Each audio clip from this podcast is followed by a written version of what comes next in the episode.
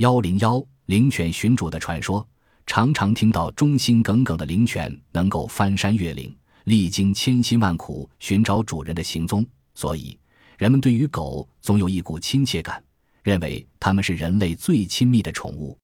以下所要谈的，便是一段灵犬千里寻主记。这是一九四三年的夏天，一对住在美国太平洋沿岸奥勒冈州谢尔巴登市的普里乔夫妇。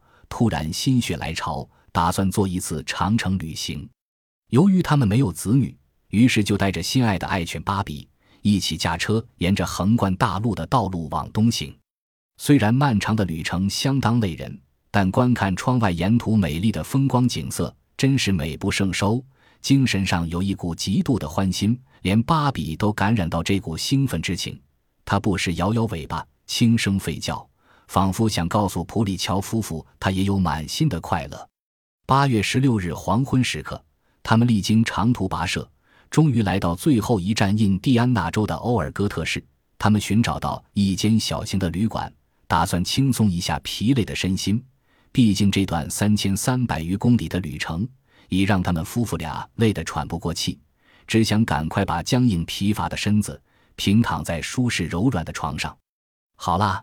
咱们就在这家旅社休息休息吧，普里乔先生对夫人体贴地说着，并将芭比换下旅行车。才刚下车，路边几只野狗看到陌生的芭比侵入地盘，纷纷大吼大叫，打算攻击他。芭比当然不甘示弱，它是牧场中负责看护羊群的克利种牧羊犬，平日虽然很柔顺，一旦遭遇袭击，它的反攻是相当勇猛的。此时，群狗集聚，怒吼着向着芭比，而芭比尽管主人声声呼唤，却忍不住愤怒，狠命地朝敌人冲上去。一阵艰苦的打斗，芭比就在狗群中消失了踪影，再也没有回到普里乔夫妇所住的旅社。担心爱犬安危的普里乔夫妇，起先还认为芭比在事后必定会回到他们所住的地方，所以一步都不敢离开，等着芭比那轻盈的身躯。跳人他们的怀中，然而一连两天却始终不见爱犬归来。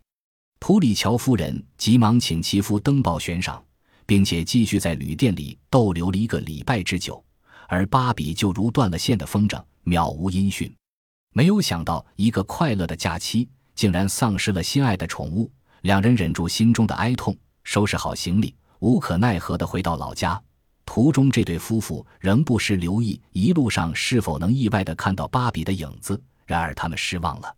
经过半年的岁月，这对夫妇仍然无法忘记爱犬芭比，他们心中无时无刻不在惦记着它。到了一年的二月十五日，天色已逐渐暗淡，两夫妇默然地坐在餐桌前吃着晚餐。忽然，汪，汪，一阵熟悉的狗叫声，难道是芭比回来了？两人好像有点默契般，不约而同地冲到门外。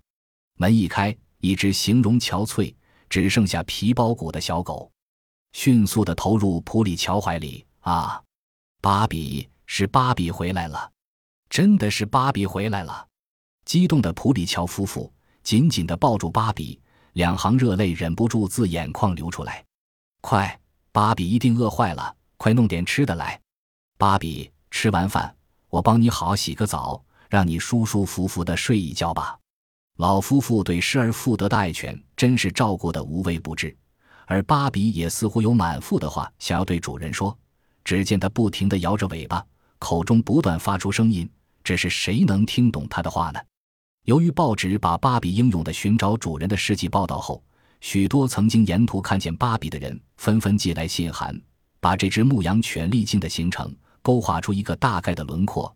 当他被野狗群攻击后，竟然意外遭到捕捉野狗的队员围捕。